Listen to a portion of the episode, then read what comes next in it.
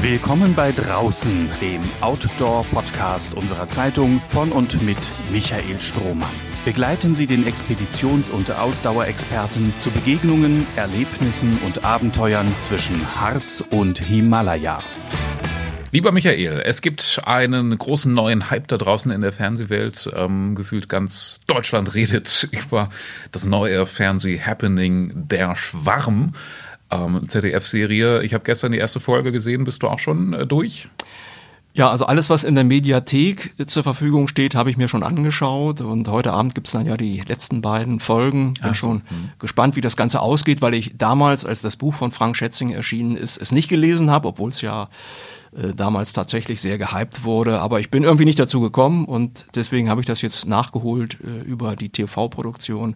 Ja, bin mal gespannt, wie das Ganze ausgeht. Ja, und wir sind ja heute auch thematisch nah dran am Thema. Ähm, ist es heute tatsächlich eine Premiere, dass wir das erste Mal ein völlig neues Element in diesem Podcast behandeln? Äh, ja, Lukas, kann man sagen. Also der Draußen-Podcast geht jetzt mal unter Wasser. Wird auch höchste Zeit, dass wir dieses Element auch mal mit in den Blick nehmen. Und wir begleiten eine fotografierende Taucherin. Ja, das äh, bedeutet hoffentlich auch, dass es viele Tipps gibt ähm, für Menschen, die sich selbst mal ähm, mit der Unterwasserfotografie befassen möchten. Ja, also mein Gast ist Katarzyna Battenfeld. Sie ist vom Beruf Psychiaterin, kommt aus Göttingen, arbeitet aber auch hier in Braunschweig äh, als Medizinerin. Und die hat sich quasi self-made äh, in die Unterwasserfotografie hineingearbeitet, war schon seit vielen Jahren leidenschaftliche Taucherin. Und in der Tat, in der Podcast-Folge gibt es auch den einen oder anderen Hinweis, wie denn überhaupt ein gutes Unterwasserfoto entsteht eine sehr sympathische Frau, viele gute Tipps und ähm, ich glaube, ich darf schon sagen, es macht einfach Spaß, euch und ihr insbesondere zuzuhören. Ja, also mir jetzt tatsächlich sehr viel Spaß bereitet. Es war eine sehr, sehr nette Unterhaltung mit Katharina und äh, ich glaube auch für das Publikum ist da einiges dabei. Zum Beispiel natürlich die große Frage, was ist denn, wenn man unter Wasser einem Haifisch begegnet? Los geht's. Äh, Katharina, erzähl uns doch bitte zunächst, was du beruflich machst und wie du nach Deutschland gekommen bist. Äh, guten Morgen. Äh, beruflich äh, bin ich Psychiaterin und äh, auch äh, beruflich nicht, aber in tiefen Inneren Biologe, da ich gleichzeitig vor Jahren in Polen Medizin und Biologie studiert habe. Ich bin, ich wohne seit 2005 in Deutschland und habe ich hier mein Facharzt gemacht. Ähm, auf deiner Internetseite berichtest du, dass du seit deiner Kindheit von der Welt unter Wasser geträumt hast. Äh, konntest du herausfinden, was der Auslöser dafür gewesen ist? Da war kein Auslöser. Ich, ich kann mich erinnern, dass meine Freundin im Kindergarten hatte so schönen Lineal und da waren Seesterne ausgeschnitten. Das war also so aus Plastik äh, und Seepferdchen und ich, ich wollte immer ausmalen das Ganze. Und dann kommt so witzige Geschichte. Äh, ich habe äh, Muscheln gesammelt und so wie die Muscheln da waren in, in Polen, so einfache Muscheln am See und von Schnecken, die am Land waren. Und eines Tages kam ein Bruder von meiner Mutter, der wohnte in Kalifornien, obwohl da war ein äh, neuaktivster Sozialismus damals, aber wir dürften eingeschränkt reisen. Der Bruder ist gekommen, hat meine Sammlung geschaut, hm, hat sich dabei etwas gedacht. Sowieso ist nach Amerika wieder geflogen. Und dann kriege ich ersten Paket, zweiten Paket, dritten Paket, voll mit exotischen Muscheln. Und dazu Bücher, Bücher äh, auf Englisch, so äh, mit Muschelnbeschreibung, mit Schneckenbeschreibung. Und das habe ich bis heute und äh, wie Reliquien behandelt. Ich schlage mal einen sehr laienhaften Assoziationsbogen und du sagst mir, ob das abwegig ist oder nicht. Als Psychiaterin musst du dich der Gedanken- und Gefühlswelt von Menschen annähern. Das hat auch etwas von Eintauchen in eine manchmal dunkle Welt voller überraschender Details. Besteht ein Zusammenhang zwischen deiner Unterwasserleidenschaft und deiner beruflichen Ausrichtung? Ich denke schon, dass äh, unter Wasser kann ich, äh, kann ich mich äh, ausschalten, also die Gedanken ausschalten. Dann denke ich nur an die Tiere, die da sind, genieße ich die Schönheit von Natur. Und das ist so Teil von meinem Leben, was für Gleichgewicht äh, sorgt. Nicht nur das, weil das ist nicht möglich, äh, äh, häufig das auszuüben. Das ist riesiger Aufwand, einen Tauchgang zu vorbereiten, zu fahren. Aber das ist wichtiger Teil, wenn manchmal, wenn mir, mir geht's auch psychisch manchmal nicht so gut, dann denke ich an Tauchen und geht's sofort besser. Wann und wo hast du deine ersten Tauchgänge gemacht? Die erste Tauchgänge ähm, habe ich gemacht tatsächlich. Da habe ich in den letzten Tagen an die Frage gedacht, weil ich, ich vermutet habe, dass die Frage kommt. Ähm, die ersten Tauchgänge waren während Studium in Polen und damals, äh, da waren noch keine Jackets. Äh, ähm, diese Jack Jackets, ähm, da muss man sich, wenn man nicht taucht, das ist ähm, Taria-Weste. Ja, da pustet man Luft und geht man hoch und runter, je nach Bedarf. Damals waren äh, solche wunderbare Dinge nicht zu kaufen. Und wenn man runtergehen äh, möchte, wollte, dann hat man äh, Blei genommen, einfach. Und hoch musste man mit eigener Kraft. Und das hat sich auch äh, viel entwickelt. Und dadurch ist diese äh, Sportart sehr zugänglich für viele Menschen. Aber das waren die ersten Tauchgänge vor über 30 Jahren. Und war das äh, im Süßwasserseen oder schon im Meer? Ich habe meine Ausbildung absolviert, noch damals im äh, See, im, in Polen. Mhm, ja, verrat uns ruhig wo, in welcher Ecke. In Polen hat viele schöne Ecken. In Katowice. Katowice. Ich komme okay. aus Katowice. Okay. Ähm, und wie bist du dann zur Unterwasserfotografie gekommen? Naja, wenn man äh, fotografieren äh, unter Wasser wollte ich schon immer. Da, die, die Tiere haben mich schon Jahre davor fasziniert. Und am Anfang war das nicht möglich, weil äh, da waren nur Analogkameras vor 30 Jahren, 25 Jahren. Und meine ersten Reisen äh, nach, äh, zum Roten Meer, nach Hurghada, damals hatte ich keine Kamera, aber war Möglichkeit, die Kamera ähm, auszuleihen. Da bin ich so zu anderen Teil von Hurghada, von meinem Hotel gefahren, habe ich Kamera ausgeliehen und dann die 36 Bilder, die möglich äh, als Film waren, äh, gemacht. Ja, und da war ich schon bei diesem Teil so glücklich, dass ich dann ähm, Dienstzimmer im Krankenhaus, wo habe ich äh, damals gearbeitet, äh, habe ich mit diesen Bildern verschönert und äh, die Kollegen waren begeistert, weil niemand hat damals solche Welt unter Wasser gesehen. Nun machst du ja nicht irgendwelche Unterwasserfotos mittlerweile, sondern du stellst einen hohen Qualitätsanspruch an deine Bilder. Was unterscheidet denn ein gutes von einem gewöhnlichen Unterwasserfoto? Ja, also am Anfang äh, war das so, dass äh, schon Fisch zu sehen unter Wasser und äh, so ein bisschen Bruchteil von der Welt zu sehen auf dem Bild, äh, Bild, das war schon ein riesiger Erfolg. Im Laufe der Zeit ähm, sind mehrere Kameras äh, kaputt gegangen. Einfach Wa Wasser ist eingedrungen, bin, sind wir zum Urlaub gefahren zu fotografieren mit einfachen so digitale Kameras. Und nach äh, dritten oder vierten Urlaub, wo die Kamera einfach versagt hat, habe ich gesagt, jetzt kaufe ich die. Die Kamera, die wird nicht versagen. Und tatsächlich habe ich das gemacht und dachte ich, äh, ja, jetzt werde ich super Bilder machen. Und dann funktionierte nichts, weil die Kameras muss man erst lernen zu bedienen. Das ist nicht so, dass die Kamera Bilder macht. Kamera, das ist ein Pinsel. Und wie wir das benutzen, das liegt bei uns. Und äh, für diese Kamera, digitale Spiegelreflex in professionelle Gehäuse, da musste ich mehrere Kurse absolvieren, um überhaupt die Bedienung zu lernen.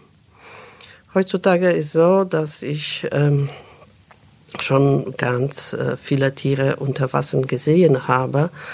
Und äh, da bin ich ein bisschen ein Stück weiter, weil denke ich nicht nur das Tier zu fotografieren, sondern denke ich, wie ich das fotografiere. Manchmal mache ich mir Gedanken auf Oberfläche, wie ich das gerne haben möchte, ob vorn, vorne Beleuchtung oder möchte ich ein bisschen von hinten beleuchten oder mache ich nur ähm, Kopf oder ja, das, äh, ist, das sind keine äh, Zufallschüsse, was man äh, unter Wasser macht. Also damit wären wir bei der Komposition der Bilder. Das würde mich jetzt auch oder hätte mich auch interessiert.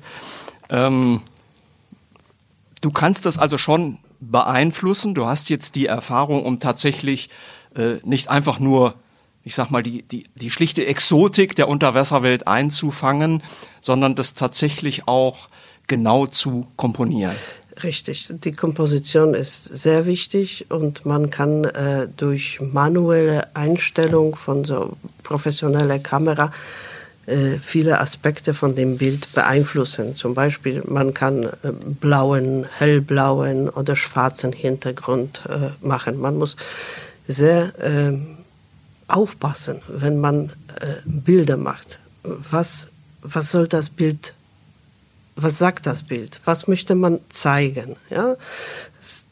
Das, sind keine Zufallschüsse, das äh, äh, so häufige Fehler, was die beginnenden Fotografen machen. Die fotografieren zum Beispiel einen Fisch auf dem äh, Meeresgrund und der, der Fisch steckt dann so in Gemüse. Ja, ist viel rumdrum und irgendwo ist Fisch. Und egal welcher Fisch das wäre, seltene Gattung, das äh, erst mal gesehene Fisch, das interessiert niemanden. Da möcht, Menschen möchten beeindruckende Bilder sehen und wie das gemacht ist, interessiert kaum jemanden. Ja. Kannst du denn auch tatsächlich Fische bewegen, in Anführungszeichen. Also wenn du sagst, die sind da möglicherweise versteckt äh, und du möchtest sie so ein bisschen hervorlocken, geht das? Hat man da Möglichkeiten oder ist das dann eben doch Zufall? Nee, das macht man nicht. Ähm, auf keinen Fall. Äh, ich locke keine Fische, äh, Futterung kommt nicht in Frage. Also wenn ein Fisch da ist und ich möchte äh, Fisch oder Schnecke oder etwas, was sich unter Wasser bewegt und möchte ich äh, die Tiere fotografieren, dann muss ich äh, Verhalten von den Tieren kennen. Das äh, muss ich wissen. Also Fische sind territoriell. Wenn ein Fisch flüchtet, äh, kommt wieder weil die, äh, die besitzen bestimmte Territorien. Wahrscheinlich, wenn ich am nächsten Tag komme, im gleichen Ort sehe ich die gleichen Fische. Ähm, die verschieben sich nicht weit von, von den Orten, wo die leben und da muss man einfach Geduld haben. Manchmal bei, ähm, bei verschiedenen Tieren, da verbringe ich 30 Minuten, 40 Minuten ganzen Tauchgang, äh, beschäftige ich mich dann mit einem Tier und wartest dann auf den Augenblick. Genau. Und ich warte dann auf perfekte Position oder den Augenblick und ja, Geduld und äh, ja. Äh, du hast aktuell einen sehr schönen Erfolg für dich verbuchen können. Beim namhaften internationalen Wettbewerb Underwater Photographer of the Year bist du in der Kategorie Makroaufnahmen unter den Einreichungen aus aller Welt äh, immerhin unter die besten zehn gekommen. Herzlichen Glückwunsch an dieser Dankeschön. Stelle. Ähm, beachtlicherweise hat der Sieger Shane Gross aus Kanada für sein Foto nur Gummistiefel benötigt, ja. denn er hat Fische unter Steinen am Strand fotografiert. Man muss also kein Taucher sein, um Spitzen Unterwasserfotos zu machen. Richtig, äh, aber der wusste, was er fotografieren äh, wollte was er fotografieren möchte. Der hat äh, auf die Homepage äh, schöne Geschichte dazu erzählt, wie die Fische kommen, wie die dann äh, Geräusche äh, geben äh, beim, äh, bei Partnersuche. und dass die bestimmte Fische unter die Steine in diesem Gebiet, wo Flut und Ebbe ist, sich vermehren. Und nicht nur die, die schönste Weinbilder, sondern die ideenreichste Bilder und die Bilder, die etwas Menschen sagen möchten, gewinnen. Das, äh, das muss alles zusammenpassen. Ja, und es ist dann eben nicht allein der technische Aufwand maßgeblich, den man da betreibt. Na doch, doch, der hat ganz spezielle Kamera mit ganz, äh, ne, Kamera nicht, aber ganz speziellen Objektiv. Das ist Objektiv mit ähm, wenn ich mich nicht irre, das ist so 25 Linsen. Am Ende ist LED-Licht, äh, das äh, vergrößert, das, das ist für Makro, Mikrofotografie. ich habe äh, ähnlichen Objektiv für manche Aufnahmen, aber ich wusste nicht, dass äh, solche Fische existieren und äh, sich auf solche Art und Weise vermehren, was man gut machen kann mit so ähnlichen äh, Objektiven hier. Ähm, ich weiß nicht, ob ich das so nennen soll, die Name von den, äh, da, es gibt so ähnliche Objektiv äh, äh in, äh, hier zu kaufen, so mit 24 Linsen, das ist so lange Stab, wo man einfach ins Wasser gehen kann und zum Beispiel Froschleich fotografieren kann oder die Frosche.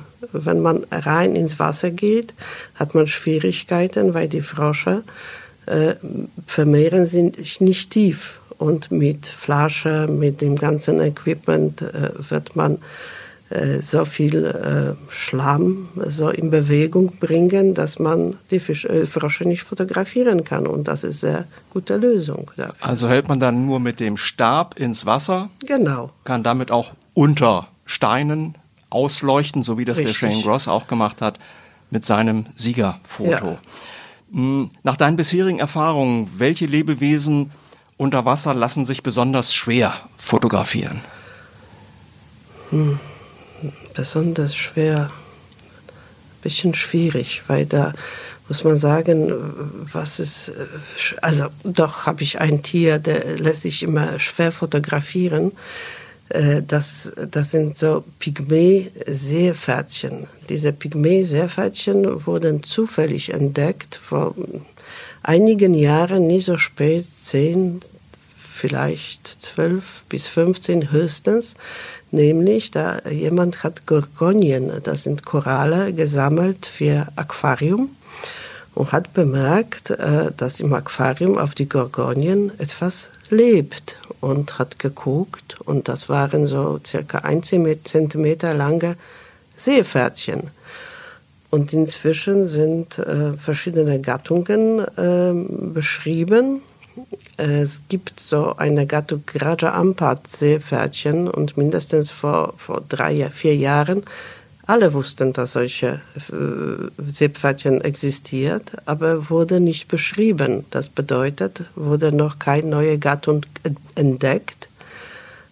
Menschen denken, dass äh, sehr oft das neue, die äh, Wissenschaftler waren irgendwo oder Menschen und haben neue Gattung entdeckt. Nein, das äh, äh das ist nicht so einfach. Da muss man äh, hochspezialisiert sein, in, äh, gerade in dieser Familie von Tieren und muss man nachweisen, dass das tatsächlich neue Gattung war. Aber das ist so nur nebenbei. Das ist nicht die Antwort auf die Frage, welche hast du mir gestellt, nämlich die kleinen Seepferdchen. Ähm, wenn man die fotografiert, die drehen sich immer mit Kopf gegen die Kamera. Also jedes Mal da verbringe ich wirklich halbe Stunde, Stunde, zweite Stunde.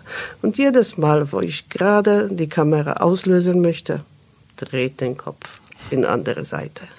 In welchem Gewässer äh, würdest du sie finden? Äh, in Indonesien und in Philippinen. Das ist so genannte Dreieck. Das sind die, die Gebiete der Indonesien, Philippinen äh, das sind die äh, äh, am meisten bis zum Westpapua, das sind äh, Gebiete mit äh, meiste, meisten Korallenvielfalt der Welt. Äh, überraschendsweise äh, nicht Great Barrier Reef in, in Australien, sondern die meisten Korallengattungen leben in diesem Dreieck. Was sind denn die Risiken, die du bei deinen Tauchgängen eingehst? Oder ergänzend gefragt, wie weit würdest du gehen für ein gutes Foto? Naja, so nicht weit. Wenn, wenn, wenn ich in irgendwelche Bedrohung äh, wäre, werde ich nicht weitermachen. Äh, kein Foto ist das wert. Und äh, ich halte mich äh, wirklich an die Regeln, was bei äh, Tauchen mit Sauerstoff äh, vorgeschrieben sind. Das bedeutet, wir dürfen bis 40 äh, Meter tauchen. Ähm, bei solcher Fotografie, das lohnt sich nicht tiefer äh, zu gehen, weil da ist einfach nichts. die meisten bunte Tiere, hm, das ist so von bis 30 Meter. Und äh, ja, am meisten tauchen wir 25, 20. Aber muss man sagen, die Tauchgänge macht man äh, vier äh, am Tag oft. Ja? Deswegen, äh, man soll nicht übertreiben. Das heißt, toi, toi, toi, bisher sind dir also gefährliche Situationen erspart geblieben. Ich habe 1600 Tauchgänge. Das, das ist klar, dass ein paar Mal ist zum gefährliche Situation gekommen. Glücklicherweise, ähm, ja, das waren keine lebensbedrohliche Situationen. Zum Beispiel bei Nachttauchgang plötzlich hat äh, Ventil versagt und hatte ich keine Luft in der Flasche. Äh, Luft in der Flasche schon, aber hatte nicht Zugang zum Atemregler. Aber in solchen Situationen äh, hat man Partner, taucht man zu zweit und kann man Sauerstoff, äh, kann man Luft, nicht Sauerstoff, kann man Luft teilen, das ist kein Problem. Äh, trotz äh, sehr vorsichtigen Umgang mit Tieren äh, ist uns passiert, dass bei äh, Auftauchen mein Mann ist von einem Skorpionfisch, also falsch, er ist nicht von Skorpionfisch gestochen, sondern er hat Skorpionfisch berührt und Skorpionfisch hat sich gewehrt. Er hat berührt den Skorpionfisch, weil hat er nicht gesehen, dass er da ist. Ähm, ja, das führt zum sehr starken Schmerzen, aber da habe ich schnell erste Hilfe geleistet und war alles in Ordnung. Und viel, vielleicht die, die am meisten äh, bedrohliche Situation, äh, das war in Papua New Guinea, wo Wasser ist äh, sehr warm, 31 Grad. Und das ist äh, eine äh, Warnung vielleicht für die alle anderen, die äh, denken, ja, 31 Grad kann ich mein Neopren oder meinen Schutzanzug ausziehen. Nein, sollte man nicht. Nämlich mein Mann ist mit Badenhosen äh, getaucht und auf ganzen Körper äh, so entstanden kleine Verbrennungen von Nesseltieren, die reichlich im Wasser sind. Zuerst ist nichts passiert, kleine juckende äh, so Wunden, die überhaupt nicht bedrohlich waren. Als wir im Flugzeug äh, waren, hat sich das alles äh, bei ähm, Reiben von Kleidung. Ähm, die Keime haben sich entwickelt und innerhalb von vier Stunden äh, hat sich das alles in schwere bakterielle Infekt mit 40 äh, Grad Fieber verwandelt. Dann war die Frage, ob müssen wir die Reise unterbrechen und sofort den, den, das Land verlassen oder können wir noch die Reise fortsetzen. Glücklicherweise als Arzt hatte ich mehrere Antibiotika zur Auswahl und äh, konnte ich meinen Mann behandeln, war ich überzeugt, dass bis Ende die Reise wird er nicht mehr tauchen, aber nach drei Tagen war er wieder fitter. Ich habe auf deiner Webseite Fotos auch gesehen von Haien, Nicht-Taucher, die im Fernsehen Berichte über Haie sehen, fragen sich vermutlich instinktiv, wie ist das, wenn man solchen Tieren sehr nahe kommt? Daher möchte ich auch dich fragen. Wie ist das? Das ist wunderbar. Das ist äh, Begeisterung, Freude, äh, Respekt und äh, Glück, weil man hat heute Glück, ein Hai zu sehen. Man, äh, die Haie kommen nicht überall vor. Die, äh, die Haie sind äh, von Menschen äh, leider zum großen Teil getötet, dass äh, die berühmte ähm, Haifloss-Suppe, was in Asien äh, so gefragt ist, also das sind Sachen, die alle dürfen nicht passieren, aber passieren, wie die alle anderen, die nicht passieren dürfen. Also von Hai erwartet man keine Bedrohung. Äh, man muss sich ein bisschen mit Biologie von den Tieren beschäftigen und äh, Verhaltensweise von diesen wunderbaren Fischen kennen und äh, nicht jeder Hai, den man sieht, äh, möchte uns angreifen. Im Gegenteil, die, die, das sind scheue, kluge Tiere, die, die fürchten sich vor uns noch mehr als wir von denen. Und da habe ich noch nie Angst gespürt. Äh, warum sollte ich? Muss man einfach beobachten, wie sie sich verhalten, nicht unbedingt mit Rücken sich drehen zu einem Hai. Äh, bei Fotografen ist noch andere ähm, Aspekt, nämlich die Haie sind sehr empfindlich auf elektrische Impulse. Und äh, wenn man blitzt unter Wasser, da kommen elektrische Impulse und die sind interessiert. Und manchmal hat man Glück und die kommen sehr nah. Äh, selbstverständlich, wir sprechen über so Blauhai, äh, verschiedenen äh, äh Weißflossenriffenhaie oder anderen Gattungen.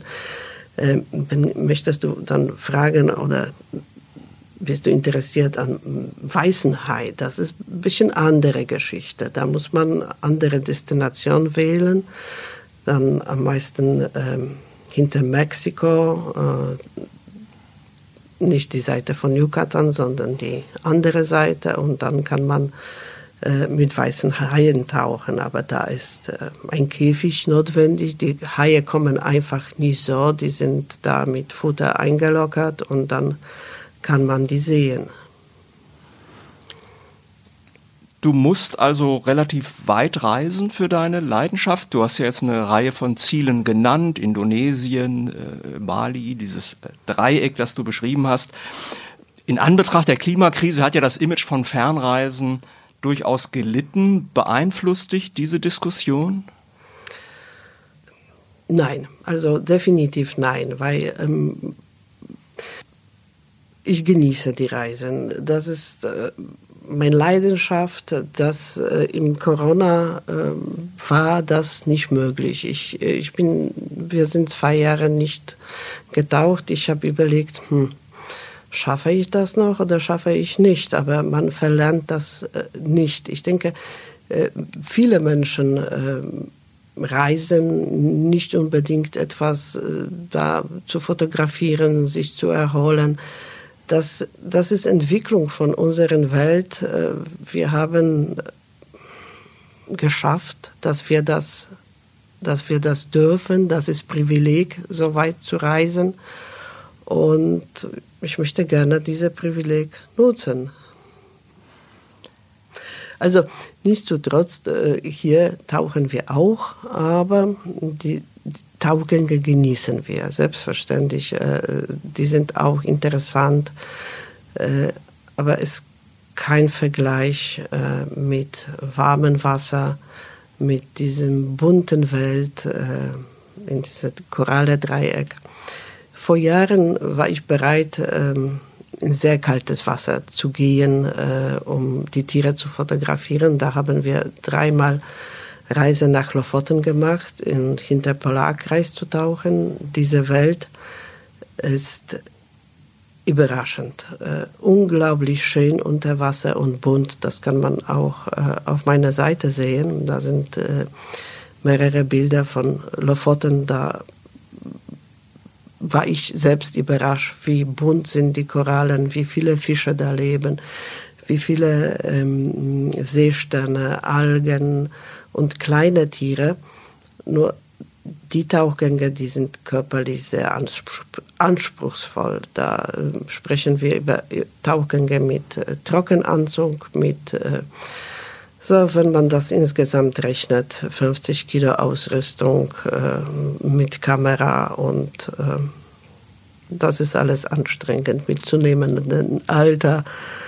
Ja, vielleicht versuche ich das noch, aber momentan nicht. Ja, ähm, also Klimakrise war jetzt das eine Stichwort, was ich dir geben wollte. Das andere wäre die Verschmutzung der Weltmeere. Was bekommst du davon mit bei deinen Tauchgängen? Also Verschmutzung von Weltmeeren, da, das ist ein schrecklicher Thema. Ich, äh, wir haben, äh, wir sind nach El Nino, nach Andamanen geflogen, wo wussten wir nicht, äh, welche Schaden El Nino verursachen kann. Äh, unter Wasser davor war Riff. Als wir da getaucht sind, war nichts. Einfach, das muss man sich so vorstellen, dass ähm, riesige Gebiete von Riff, wo äh, Fische zusammen mit Krebsen, zusammen mit Wirbellosen, mit Korallen leben plötzlich stirbt. Die alle Tiere, die da sind, sterben. Zuerst kommt die Korallenbleiche, die werden alle weiß. In dem Punkt ist noch zu, etwas zu retten, weil die Soxanteile, die äh, die Koralle haben, äh, mit welcher die Koralle in Symbiose leben, die sterben. Und in dem Moment, wenn Wasserqualität wird sich rasch verbessern, das kann sich noch erholen. Aber nächste Stufe nach Korallenbleiche da sterben die Koralle und kommen die Algen. Und das muss man sich so vorstellen, riesige Unterwasserwelt, voll mit Korallenskeletten und das alles mit so schleimigen Algen bedeckt. Das ist eine von traurigsten Bilder, was habe ich unter Wasser gesehen. Da lebt nicht, da, da lebt kein Fisch, da lebt nicht ein Lebewesen. Das ist alles tot. Und das ist zurückzuführen auf die Verschmutzung des Wassers? Das ist äh, verbunden äh, mit dem warmen Wasser. Also die Koralle sind nicht in der Lage, äh, langfristig zu warme Wasser zu ertragen. Ich weiß nicht, welche Faktoren, das sind bestimmte vielleicht pH-Veränderungen, aber das Schlimmste, das ist diese Wassererwärmung. Die also ein Klimaphänomen, von dem wir dann hier auch sprechen. Genau. Ich habe gesehen, auf deiner Website ein einziges Tauchziel in Deutschland, hast du dort jedenfalls aufgeführt, das ist in Nordhausen. Warum ausgerechnet Nordhausen, am Harz gelegen? Wir leben in Göttingen und das ist unsere Übungssee. Wenn wir ähm, etwas ausprobieren möchten, neue Objektiv, neue hm, vielleicht neue, neue Tauchanzug, äh, am meisten äh, Sachen verbundene mit Fotografie äh, habe ich Idee, vielleicht kann ich den Objektiv so nutzen oder anders. Da, das ist ein wunderbarer Ort ähm, zu ausprobieren. Außerdem da leben reichlich äh, Hechte und Krebse und kleine Tiere und da kann man sich sehr gut unter Wasser mit Fotografie beschäftigen. Was ist das für ein Teich oder wie groß ist der? Das ist Nordhauser äh, Kissee. Das sind äh, insgesamt äh, drei drei Seen, wo man äh, tauchen kann, wo ein bisschen unterschiedlich ist. Äh, hier kann man ein bisschen mehr Karpfen sehen, hier ein bisschen mehr äh, Möwensee, kann man ein bisschen mehr Hechte sehen. Die kommen ähm, am Oberfläche praktisch. Die, die schützen sich. Ich, äh, wenn man da ein paar, paar Mal getaucht ist, dann weiß man, wo die Tisch, Fische man finden kann. Und das ist sehr angenehm. Aber was ist ein bisschen unangenehm. Äh, da muss man äh, wissen, dass in äh, Europa in äh, Gewässer es gibt Thermokline. Das bedeutet, auf Oberfläche ist vielleicht 24 Grad, aber wenn wir auf 7 Meter gehen, auf 6 Meter ist Thermokline und da unten ist 12 Grad. Und da kann man auf dem 6., 7. Meter sehen, wie das Wasser von unten mischt sich mit Wasser oben. Das bedeutet, wir selbst im Sommer ich mag nicht frieren, gehen wir mit Trockenanzug. Und da kann man ein bisschen länger aushalten. Oder sagt man, wir bleiben bis sechs Meter, gucken wir die Fische, da sind auch reichlich und gehen wir nicht tiefer, weil da ist richtig kalt. Gibt es denn auch interessante Tauchreviere hier in unserer Region rund um Braunschweig? Hast du da Kenntnisse? Gäbe es da was Lohnendes? Ähm, ich war einmal im Salzgitter oder ein paar Mal äh, im Salzgittersee tauchen, aber sonst kann ich leider da nicht äh, dazu viel sagen. Wir sind zu unseren Nordhausen sehr eingeschränkt. Ja, na das liegt dann für euch ja auch eher vor der Haustür. Ja. Katharina, du hast uns so wunderbar mitgenommen ähm, in die Welt unter Wasser und deswegen möchte ich dir dazu auch meine abschließende Frage stellen. Das ist ja eine Welt, die vielen Menschen verborgen bleibt. Was würde sich für diese Menschen verändern, wenn sie wie du tauchen würden? Ähm, mein Cousin, vielleicht so beantworte ich auf die Frage. Mein Cousin ist Musiker und ist äh, jetzt äh, Mitte 40 und äh, sieht immer, dass wir tauchen. Ich zeige die Bilder und hat beschlossen, jetzt äh, Tauchkurs zu machen und äh, hat sich äh, hat in Polen gemacht und hat das Ganze im Winter gemacht äh, mit äh, nicht Trockenanzug, sondern mit Nasenanzug. Weil mit jeder Tauchgang, mit jeder Unterrichtsstunde war er immer mehr begeistert. Und jetzt sagte mir, er weiß nicht, ob das nicht das Beste ist. Was hat er im Leben gemacht? Und selbst Skifahren, nee, da tauchen ist besser. Na, vielleicht damit beantworte ich auf die ja. Frage. Ja, ist ein schönes Schlusswort. Vielen Dank, Katharina. Ich wünsche dir noch viele, viele spannende Tauchgänge und natürlich auch tolle Fotos, die du unter Wasser schießt. Äh, und wir verfolgen mal weiter, wie du dann bei internationalen Fotowettbewerben in der Zukunft abschneidest. Jedenfalls viel Erfolg dafür. Vielen Dank. Mehr Podcasts unserer Redaktion finden Sie unter braunschweiger-zeitung.de slash podcast.